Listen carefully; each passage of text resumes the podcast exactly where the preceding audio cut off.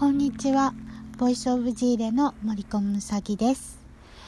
えっ、ー、と、今日はですね、えー、隣人を愛せよ、隣人を愛せよというふうに呼んでいる方もいるかもしれませんけれども、何か、えっ、ー、と、聖書はですね、えー、ユダヤ、ユダ人とか、サマリア人とかなので、えー隣人ではなくて隣人なんではないかなと思っていますがまあこれは置いといてえっ、ー、とこの、えー、隣人を愛せよというこの隣人とは誰のことかということについて、えー、お話ししたいなと思っていますので今日もどうぞよろしくお願いいたします。えっ、ー、とその前にですね昨日配信した、えー、観南と災いの違いのところで何か音声がねガサガサガサガサって途切れているところが何箇所かありましたね。なんでなんだろうと思ってるんですけれども私も聞き返したんですけれどもまあ、重要なところが飛んでいるというかそのガサゴソ言っているわけではないのでまあいいかなと思っていますあのお聞き苦しかったかもしれませんけれども聞いてくださった皆さん、えー、どうもありがとうございました。それとですね、えー、最後の追録で入れたあの不思議話ですけれどもまえっ、ー、とちょっとえーこの2つですとか言ってますけども2つじゃなかったですね、えーと、料理のことと、えー、なんだっけ なんかもう一個と、えー、ヒーリングエネルギーのこの体が動くところの話の3つぐらいしてましたねなんかまあこんな風にちょっとぼやっとしてるのですが、えー、今日もどうぞよろしくお願いします。えーと隣に住んでいる人がですね隣人というわけでもなく、えー、電車に乗って隣に座った人が隣自分の隣人になるのかと言ったらまあそうでもないっていうこのなんか、えー、解釈がねうん揺らいでしまわないようにここも私は大切なところだと思いますし、えー、私たち福音を、え、信念としても固く持ち続ける持ち続けたいと思う人はですねあのこの私たちが隣人になることを心がける日々というのが大切になりますから、えー、きちんとね隣人とはどういうことかということを理解する方が、えー、この成果の道にですねま、えー、っすぐ行きやすいのかなというふうに感じています、え今日もですねなぜかルカからなんですね。ルカによる福音書10章からなんですけれどもこの10章のですねうん25から37までを、えー、ちょっと読みたいと思いますけれども是非お手元にある方はですね、えー、魂で読んでみてください。えー、そして目で追って、え、読みたいと思う方はですね、えーと、ちょっとパソコンにつなげられなくてですね、あのー、この、えーポッドキャストの内にですね、えー、この、えー、制句をね貼り付けられていないんですけれどもブログにもね転載できていないので、えー、無料アプリの、えー、Your バージョンがちょっと重いですけどもねあの、まあ、いろんなえー、訳の日本語訳のね聖書も読めますし他の言語でもね読めるのであの私はいいんじゃないかなと思っています。この私はね口語訳を今日も読みたいと思います、えー、では、えー、ルカによる福音書10章25から読みます。するとそこへある立法学者が現れイエスを試みようとしていった。先生何をしたら永遠の生命が受けられましょうか？彼に言われた。立法には何と書いてあるか？あなたはどう読むか？彼は答えて言った。心を尽くし精神を尽くし力を尽くし思いを尽くして主なるあなたの神を愛せよ。また自分を愛するようにあなたの隣人を愛せよとあります。彼に言われた。あなたの答えは正しい。その通り行いなさい。そうすれば命が得られる。すると彼は自分の立場を弁護しようと思ってイエスに言った。では私の隣人とは誰のことですか？ここからここここまでは振りになるんですけどこのルカの10の30からこういきますねまた。イエスが答えて言われた。ある人がエルサレムからエリコに下っていく途中強盗どもが彼を襲いその着物を剥ぎ取り傷を負わせ半殺しにしたまま逃げ去った。するとたまたま一人の妻子がその道を下ってきたがこの人を見ると向こう側に通っていった。同様にレビ人もこの場所に差し掛かってきたが彼を見ると向こう側を通っていった。ところがあるサマリア人が旅をしてこの人のところを通りかかり彼を見て気の毒に思い近寄ってきてその傷にオリーブ油とブドウ酒とを注いで包帯をしてやり自分の家畜に乗せ宿屋に連れて行って介抱した。翌日デナリ2つを取り出して宿屋の主人に手渡しこの人を見てやってください。費用が余計にかかったら帰りがけに私が支払いますと言った。この3人のうち誰が強盗に襲われた人の隣人になったと思うか。彼は言った。その人に慈悲深い行いをした人です。それでイエスは言われた。あなたも言って同じようにしなさい。というようにですね、まあ、えー、これ当時ですね、えー、ユダヤ人はですね、えー、このサマリア人と交流してはならなかった時代なんですよね。だけれども、えこのユダヤ人の、え祭司は、えー、道の反対側を通って行ってしまってね、えー、交流のあったレビ人も同じ場所に差し掛かったけれども彼を見て向こう側を通って行ってしまった。だけれどこの交流しちゃいけないと言われていたサマリア人は、えー、気の毒に思って介抱してですね自分の家畜に乗せて宿屋に連れて行ってデナリ2つっていうのはお金のこの何て言うなんて言うんでしょうね日本だったら円ですけどもこの地方ではデナリだったんですねを、えー、取り出して宿屋の主人に渡して、えー、この人をね介抱してくださいと言って、えー、さらに費用が余計にねかかったら帰りがけに自分が払いますと言っていったっていうんですよね。こういう行いをえー、する人がそのこの強盗に襲われた人の隣人になるわけなんですね。そして、えー、イエス・キリストはこの人に慈悲深い行いをした人が隣人なんだからあなたも行って同じようにしなさいと言ってるわけなんです。ですから、えー、私はですね ちょっとここからはあれですけどもこれ自画自賛してるわけじゃないんです。事実をちょっとだけですね。あのこのえ、12月に引っ越してアパートのね隣に引っ越してきたこの夫婦に対して、えー、まあ、私も極力できる限りのことをしようと思って、トイレットペーパーねこう、まあ、ホームレス直前になる人が、えー、入り込んでくるアパート市のアパートなので、え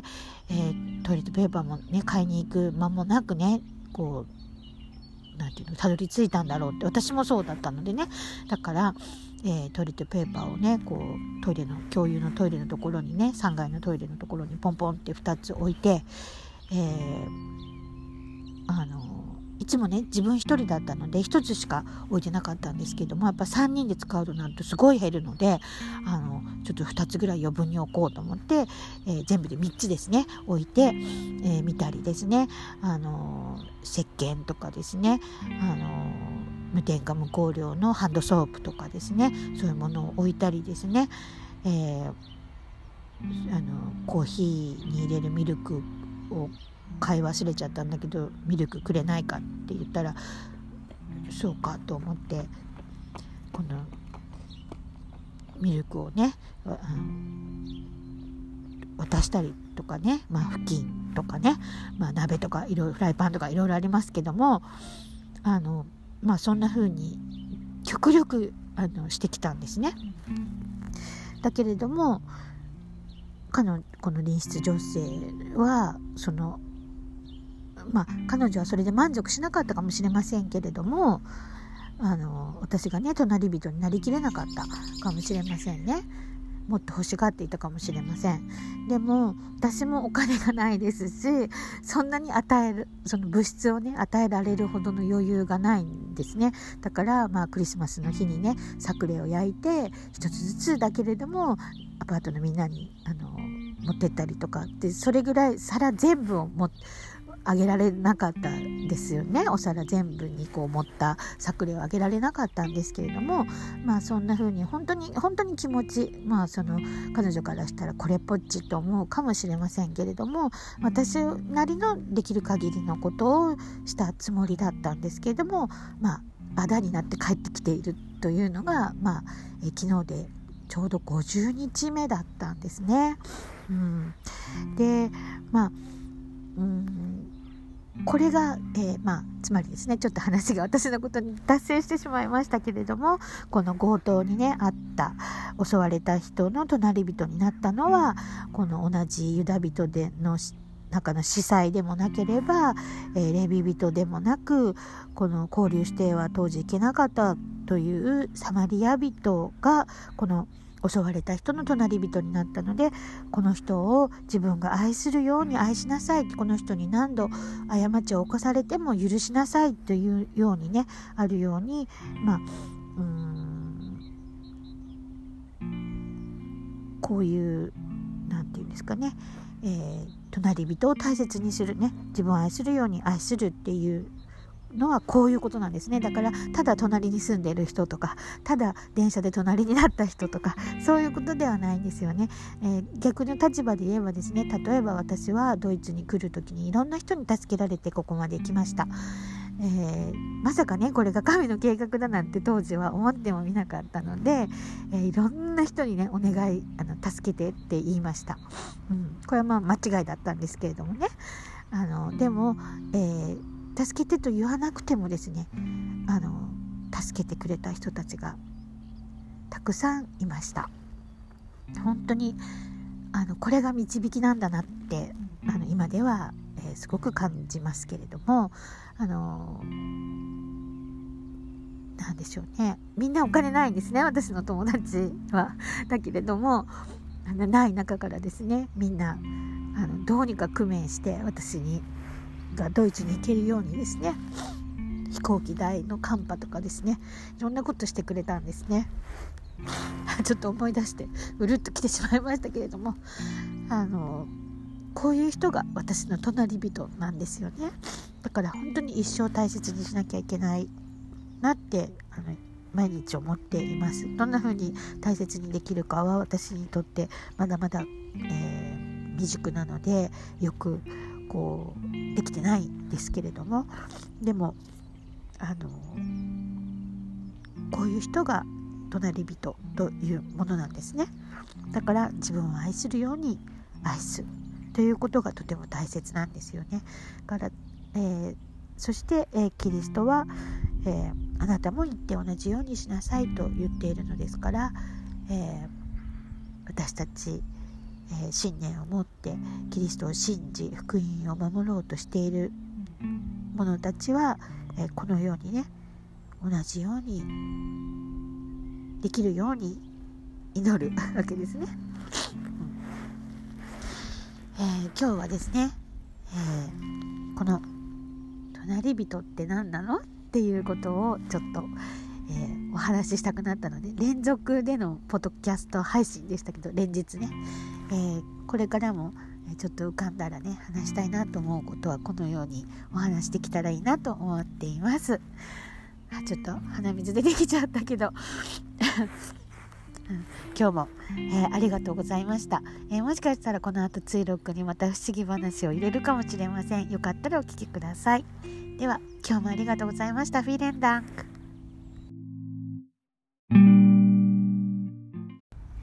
えー、追録です。あのこの間ですねえーと、ちょっと1時間ぐらい、えー、お昼休みというわけではないですけどランチタイムのためにですね墓地の公園にこうハイキングコースにドイツはね墓地がなっていてあのリスがいたりとかですねあのベンチがあちこちにあってですねこの日差しがある今日は日差しがあるんですけれどもとてもポカポカしていい日向ぼっこをするのにとてもあの広い場所なのででたくさんの木がね植物があるのでたくさんの生物が鳥もねそうですけども蝶々とかねいろんな生き物がいるので空気がとってもいいんですね。で、まあ、今はね トラックがトラックっていうかなんかね三輪車みたいなトラックねがあの木の枝を落ちたのをねこう集めてまとめて拾い集めている最中なので時々その小型の小さなトラックの音が聞こえますけどもでも基本的には静かでですね私が最近発見したこの場所はですねあの教会はね基本的に閉まってるんですけれどもこのコロナでねあのここの教会だけはねトイレが開放してあるのであのラッキーと思って、あの、これもね、トイレに行きたいっていう風に、あの、天に叫んだらですね、あの、たどり着いた場所なんですね。なので、えっ、ー、と、アパートからね、2キロちょっとのところ、だいたい2キロぐらいのところなんです。1.8キロのところに、エデカという、あの、二次ルールをやっていない、あのスーパーマ大型スーパーマーケットがあってですね。でそこにオーガニックの食品も少し少しまあまあ置いてあったりとかエビとか、えー、サーモンとか、えー、バターとか、まあ、パンも、えー、パスタとか、まあ、いろんな、え野菜も含めてですけども瓶詰めのものとかジャムとか、まあ、チョコレートとかいろいろ置いてあるのでそこに、え時々立ち寄っているんですけれどもえ今日は1ヶ月、1ヶ月じゃない、1年ぶりに、あの、お肉、えチキンなんですけども、の、なんて言うんだろうな、え、フライドしてあるチキンのサンドイッチを食べました。うん、ここれはあの美容ではないんですけれどもここの、えー、私がねの近くのこのマーケットの、えー、パン屋さんのものは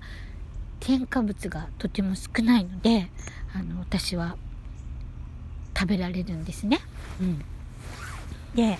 えー、今日の追録も不思議話なんですけどまあまあこういうふうにねあのトイレに行きたいって言った時にこうトイレのあるところに連れてってもらったりとかですね今日はですね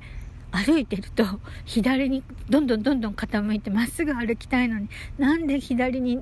修正しても修正してもいっちゃうんだろうと思っていたんですね。なんかよく脳梗塞のね、こう発症する前にこうなんか傾いてちゃうわなんていう風なクライアントさんの話を昔聞いたことがあるんですけれども、まあ、そんな感じかしらと思うぐらいあまりにも何回も軌道修正しても左に歩いていってしまうのであ今日はまっすぐじゃないんだなって3回目ぐらいに気がついてですね、えー、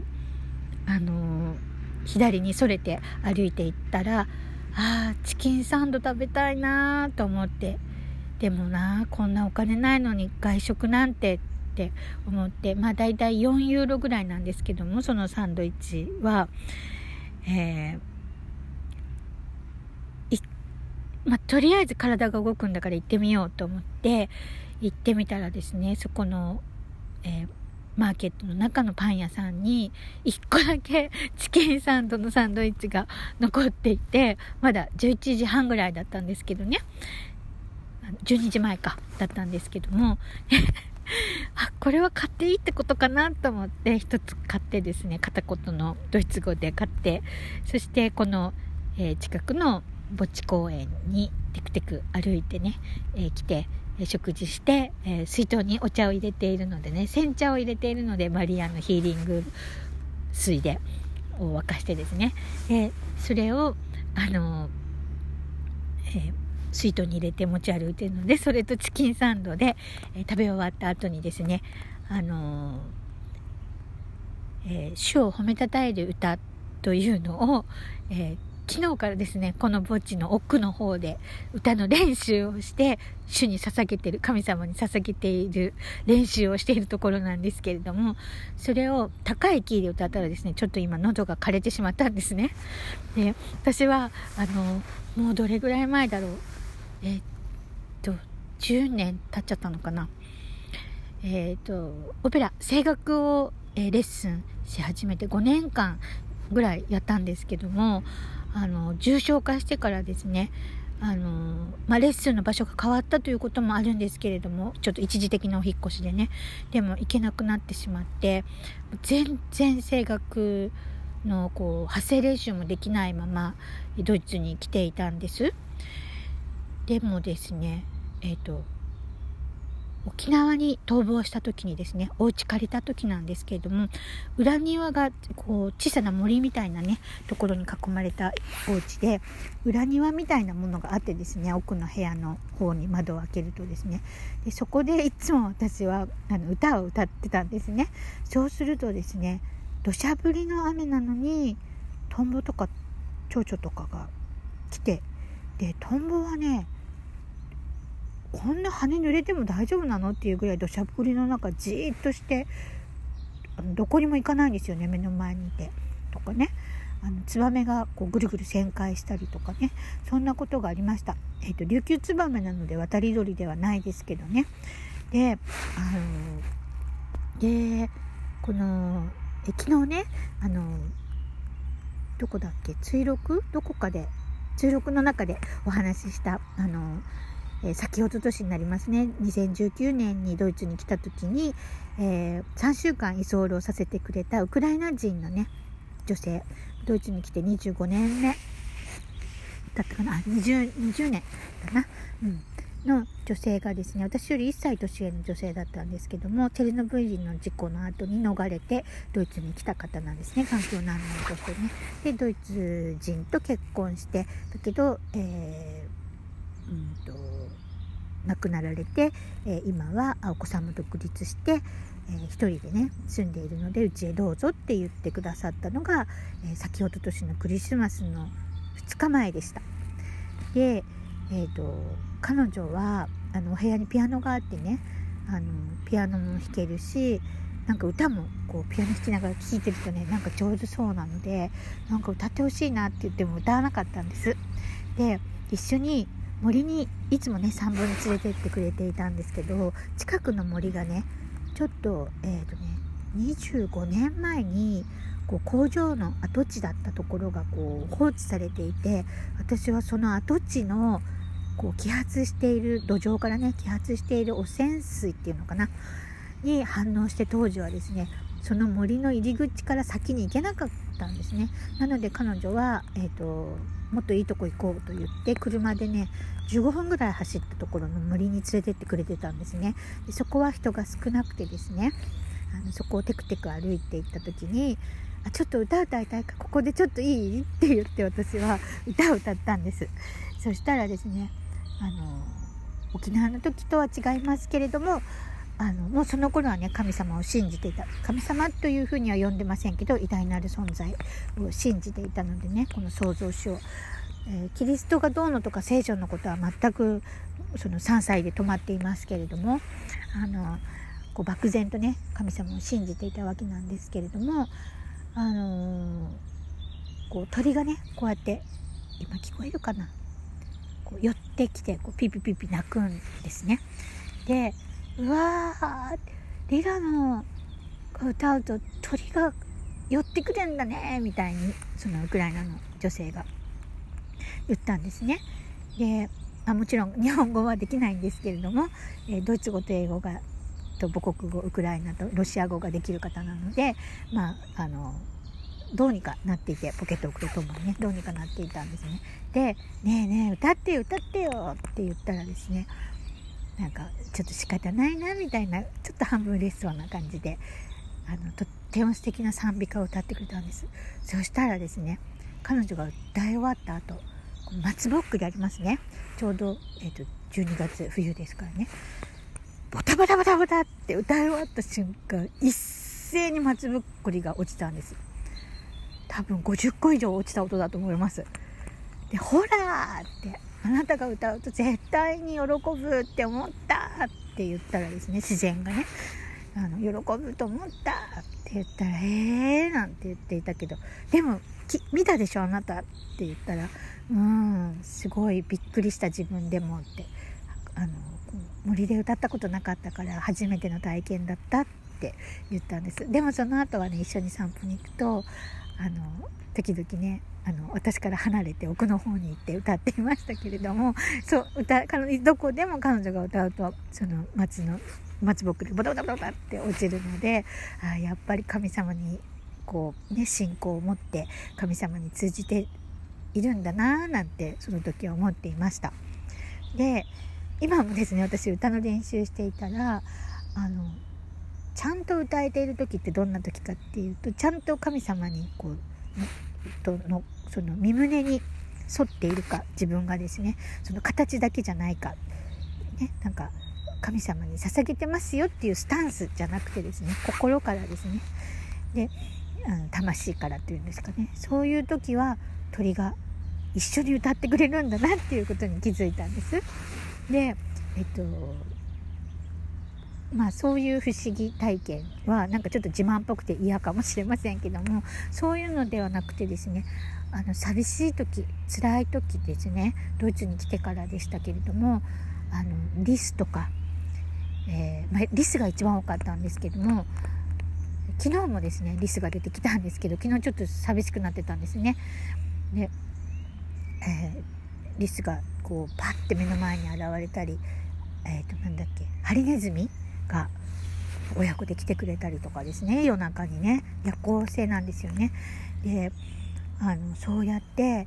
あのリスは日中ですけどもあのこうアライグマは何回も夜中に来たんですけど私はもう爆睡しててあの見れなかったんですけれどもでもそんな風にいつも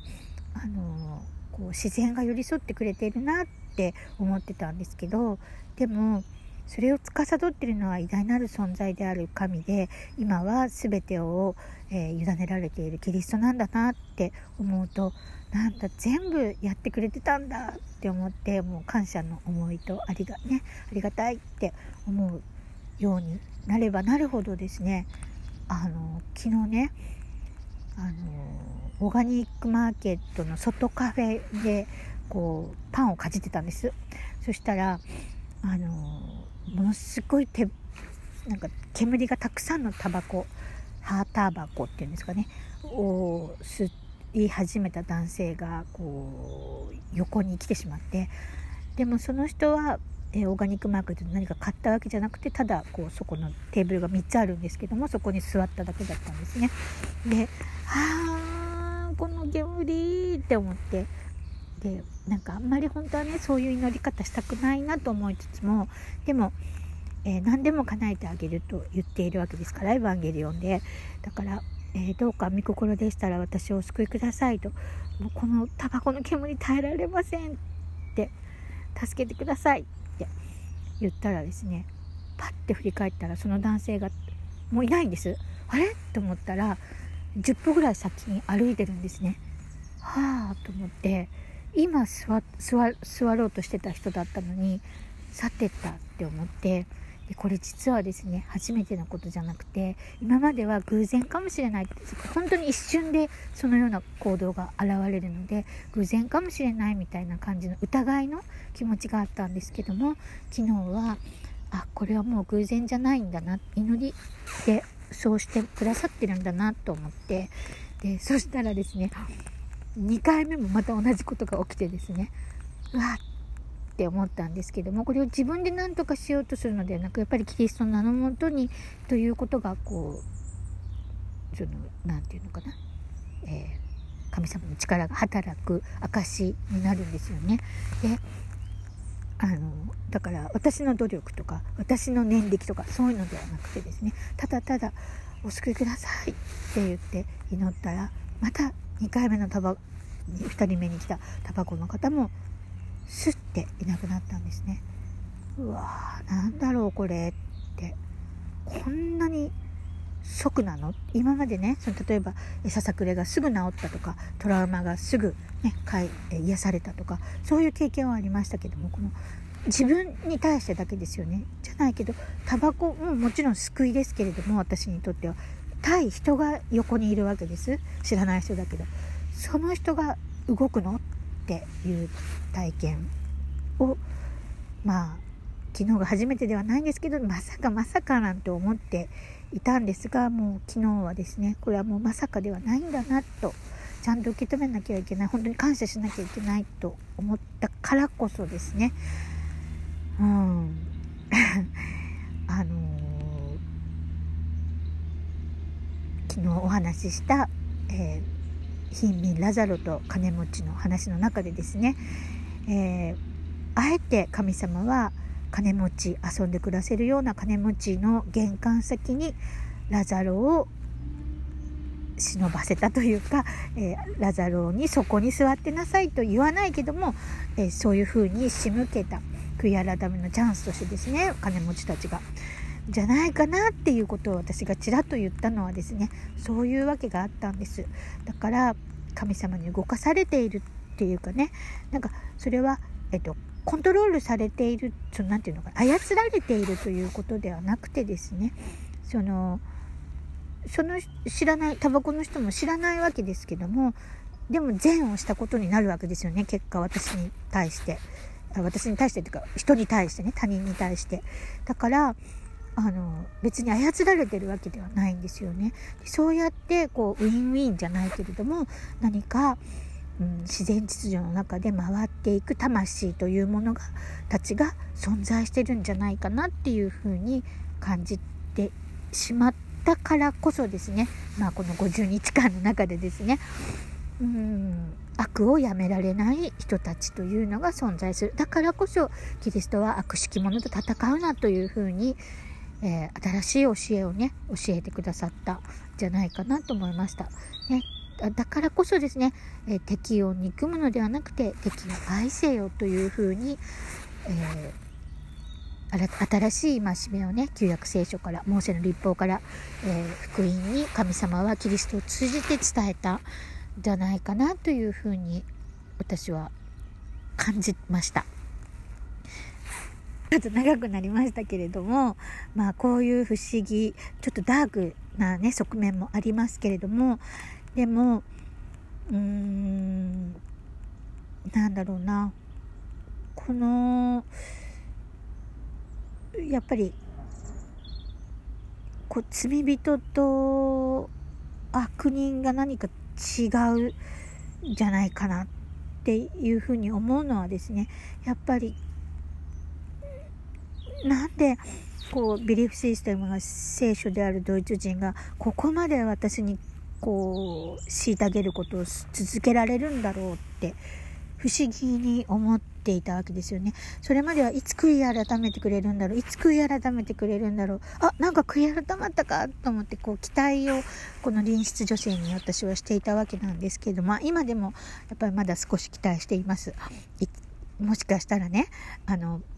パウロサウロですね。パウロ使徒パウロのようにですねサウロだった時に、えー、迫害してステパノの、えーが石でね殺されるところの現場にいた人ですよね。だけれどもその恵みがあってあのこのようにね神に導かれたというふうにパウロは言っている通りこの私の隣室の女性もですね何か神が導くんじゃないかって思っていたんです。思っているんです。今もまだほんの少しだけど。だけど隣人になろうとした私にここまで虐げる日を続ける。50日間ですからね。うん昨日でね。なんかあれ？って思うようになってですね。本当にこの悪の血血を喜ぶ人たちっていうのがやっぱりいるってことかなっていうのはつまり、えーユダ人の中にですね当時ユダヤ人の中に、まあ、立法学者の中にもですねで、まあ、パリサイ人サドカイ人というふうになってましたけど、まあ、つまりアブラハムの子孫ですね、えー、アブラハムの子孫の中にキリストもいるわけですけれどもキリストを殺した多数の人たちもアブラハムの子孫だったわけですよね。それが、まあ、盲人が盲人の手引きをするというふうに表現されたわけですよね。だから何かこのようなね、えー、導きがこう何て言うのかな。福音エヴァンゲリオンね。本当に福福ではない方に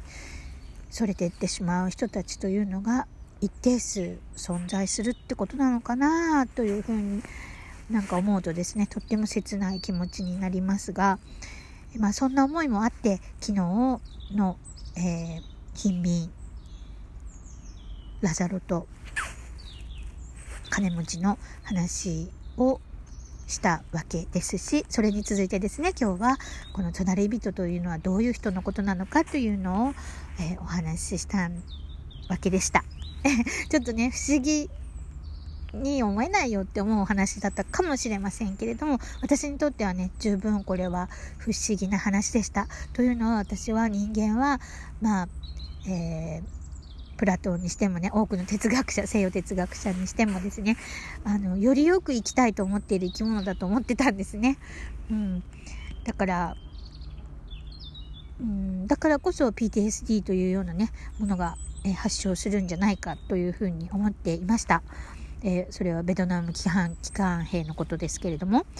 えー、ですですけれどもうーんそうじゃないのかな？というね。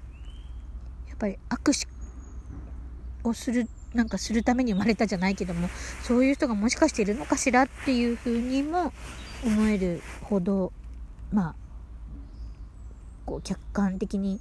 見ているつもりですけれども隣室女性のことをですね